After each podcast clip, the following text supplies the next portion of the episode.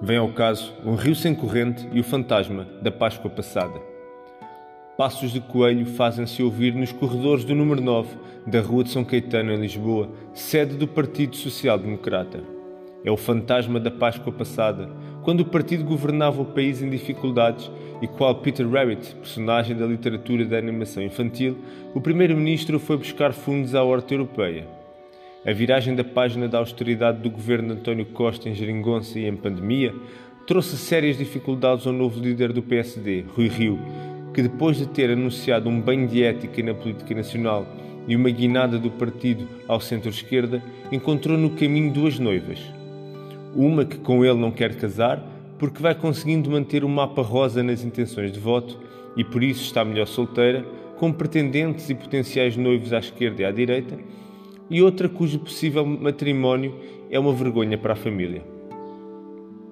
Não sendo capaz de ser rei sozinho, a Rui Rio pouco lhe tem restado do que deixar seduzir pela voz da sereia do populismo, aceitando uma Susana Garcia que abomina o Bloco de Esquerda e o Chega, mas não ao ponto de se recusar a seguir o manual do bom populista, com um discurso messiânico, um tom de voz inflamado, um perfil de quem vem purificado, longe da carreira política e pronto a ser a voz do povo esquecido.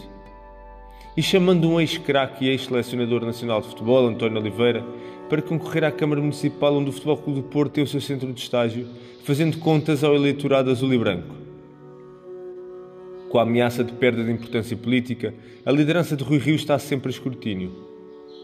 As próximas eleições autárquicas irão ajudar a fazer contas ao futuro do partido e da liderança. Antevendo tempos difíceis, muitos olham para o passado à procura de um salvador. Passos de coelho fazem-se ouvir no sótão de Rui Rio.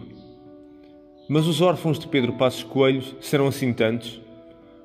O pacismo será de facto uma nostalgia política com mais-valia eleitoral, quando tão facilmente permitirá à oposição invocar os anos negros da Troika? Esta nostalgia é, acima de tudo, sintoma de uma incapacidade do partido se apresentar como alternativa ao atual governo e a urgência de o fazer. Sucede que, tirando na franja eleitoral do Chega, André Ventura é uma persona não grata para a maioria do eleitorado português e tóxico o suficiente para afastar eleitores do PSD. O futuro do centro-direita é jogado no Partido Social Democrata e este é o mais importante ativo para estancar o avanço da extrema-direita e da nova direita populista. Uma aliança com o Chega poderá ser boa a curto prazo para efeitos de contabilização de votos e formação de um acordo de governação.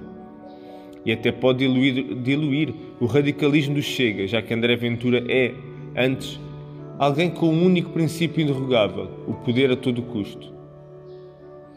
Todavia, nada garante um futuro ao PSD além desse caminho dos práticos. Ao mesmo tempo, um regresso de Pedro Passos Coelho não traduz uma nova política para o partido, mas antes um regresso a um lugar ainda com cheiro de batalhas travadas.